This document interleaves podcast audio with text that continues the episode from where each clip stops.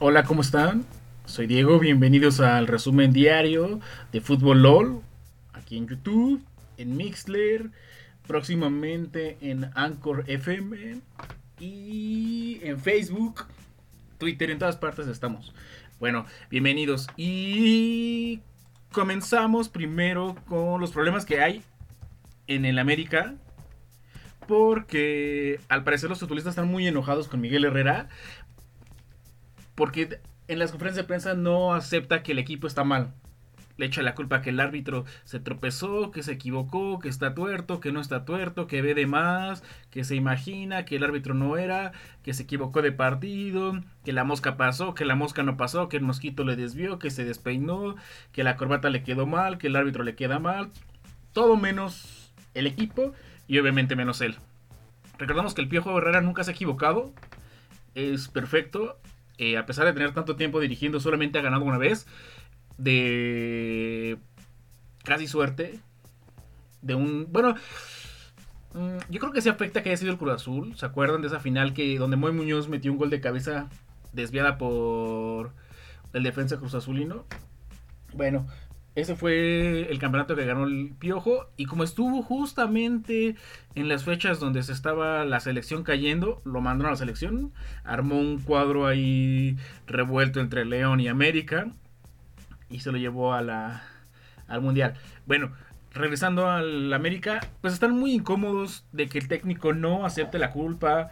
Que cuando tiene culpa alguien, son todos menos él y malos futbolistas Sabemos que el director, bueno, perdón, el dueño de Televisa, Emilio Escárraga, les exigió al menos un título.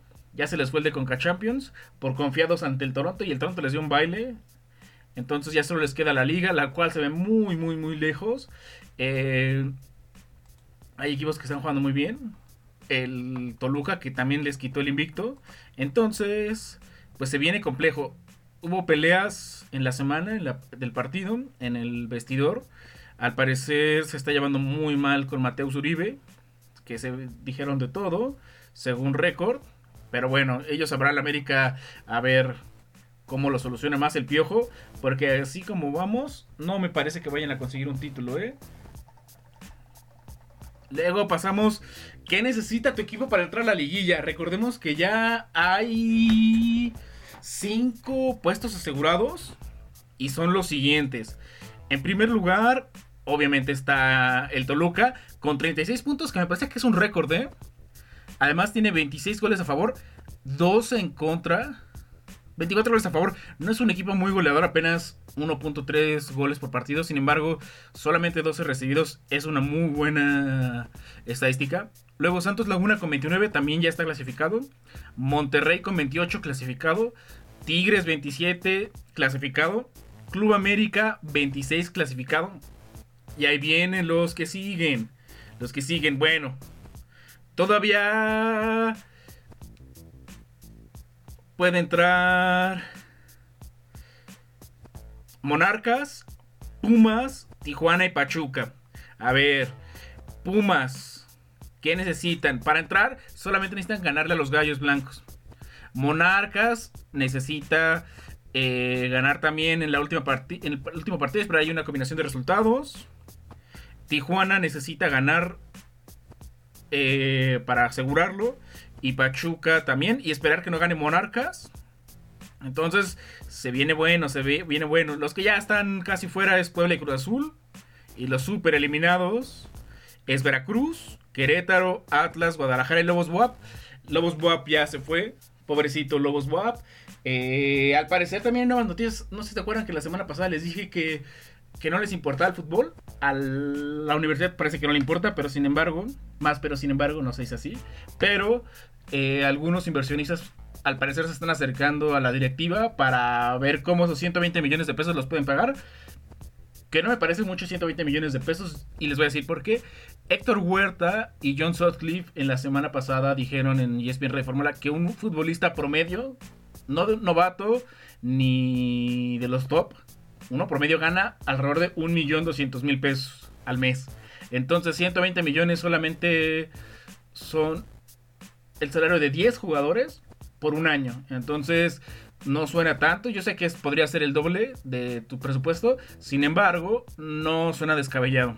Son menos, son 6 millones de dólares tal vez. Lo que a veces pagan por un jugador muy malo, por dos jugadores muy, muy malos. Bueno, ¿qué dice el profe Cruz acerca del Borita Alcántar? Que bueno, que se quemó tomando el lugar de Rafita Puente Jr. Yo opino lo mismo porque pues quedó mal con el gremio. Y a pesar de que en el gremio del fútbol se traicionan muchos, muchos han pasado así. ¿Se acuerdan de Romano y Misragi en Cruz Azul?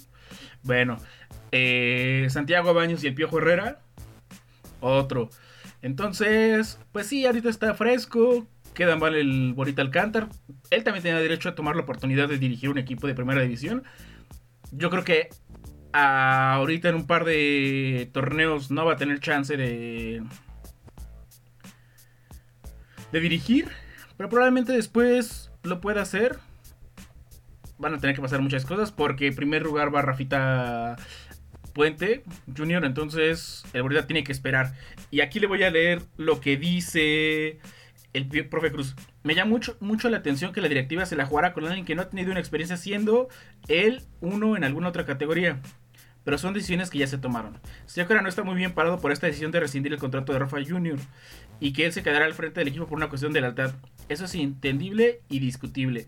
Entonces, mmm, pues el Borita Alcántar se medio quemó. Yo me acuerdo que jugaba en el Atlante, no era un gran jugador. Al menos a mí no me tocó ver grandes jugadas. Pero esperemos que encuentre trabajo, que le vaya bien. Y yo dudo mucho que si salvan al, a los Lobos, sea el técnico. Por cierto, en la división de ascenso ya los Leones Negros se acercan a recuperar. Y si ellos suben, Lobos ya no tiene la oportunidad de subir, ¿eh? Entonces, aguas lobillos, aguas lobillos. Pasamos al último tema de Atlas que podría dejar a Gerardo Espinosa como director técnico para la, para la apertura 2018, porque ha hecho un muy buen trabajo. También recordemos que probablemente eh, Rafita Márquez y el bebé Parde regresen a la directiva del Club Atlas. Entonces, el Jerry se la está rifando. Lleva muy, muy buenos números. Jugando mucho mejor. Metiendo muy buenos canteranos. Entonces, él conoce al Atlas. Y además, yo siento que cuando uno le va al equipo, le echas más ganas. Cuando te sientes identificado con él, cuando te llevas bien con tu directiva, te llevas bien con tus futbolistas, pues vas contando el trabajo, ¿no? Es como ir a tu oficina. Si te llevas bien con tu jefe, pues ahí te quedas un reto más, te da chance de llegar tarde, te da muchas oportunidades de hacer muchas cosas diferentes. Entonces, un buen ambiente es primordial para el éxito en cualquier organización. Entonces, bien por Gerardo Espinosa, que hace como tres años jugó en el Atlas, ya en sus últimos años, y jugó con muchísimas ganas, ¿eh? Como nadie. Y bueno, ya nada más para terminar, les doy los resultados de la jornada pasada. En YouTube está el resumen de los goles en video, todos los goles, todos, todos, todos los goles ahí los tenemos. Pero bueno, les digo el... los resultados de la semana pasada la jornada 16. Bueno, el Atlas le ganó 1-0 al Atlas. Bien, rojinegres. El Puebla le dio un bailecísimo al América. El América va en picada. Y yo creo que ya no le va a dar tiempo de recuperarse para la liguilla. Solo tiene un partido. Y bueno, se acerca al peligro. Querétaro Pachuca nos durmieron el sábado. Cruz Azul Monarcas con un cauterucho que quiere recuperar su nivel y quiere asegurar un contrato para otro año en Cruz Azul se despide el estadio con ese partido. Ya vimos que está muy complejo que Cruz Azul clasifique la liguilla. Monterrey le clavó la estaca final a los vampiros de Lobos WAP, que parecían revivir el torneo pasado y juntar solo estaban 15 puntos. 15 puntitos, no lo lograron, lleva 9. Bueno, adiós. León contra el Club Tijuana, los dos querían entrar a la liguilla y ellos solitos se metieron el pie. Necaxa con Tigres. Necaxa también ya está un poquito lejos de entrar, pero Tigres está asegurado. Toluca 3-0 un Veracruz muy relajado, muy tranquilo de saber que ya está salvado. Y bien ganado por lo que hicieron ellos y por los que dejaron de hacer los Lobos. Y al final Santos Laguna pierde, también ya muy confiados por estar clasificados y haber estado en primer lugar todo el torneo. Contra Pumas, que viene recuperando, ¿eh? Viene recuperando aguas con los Pumas porque viene Nico Castillo. Y Nico Castillo es un jugadorazo. Bueno, muchísimas gracias por escucharme. Yo soy Diego. Los vemos en YouTube, en Fútbol LOL, en Mixler, próximamente en Anchor. Estamos en Facebook, en Twitter y todo es Fútbol LOL, L-O-L, México. Muchísimas gracias por escucharme. Nos vemos mañana. Soy un comentarista normal. Adiós.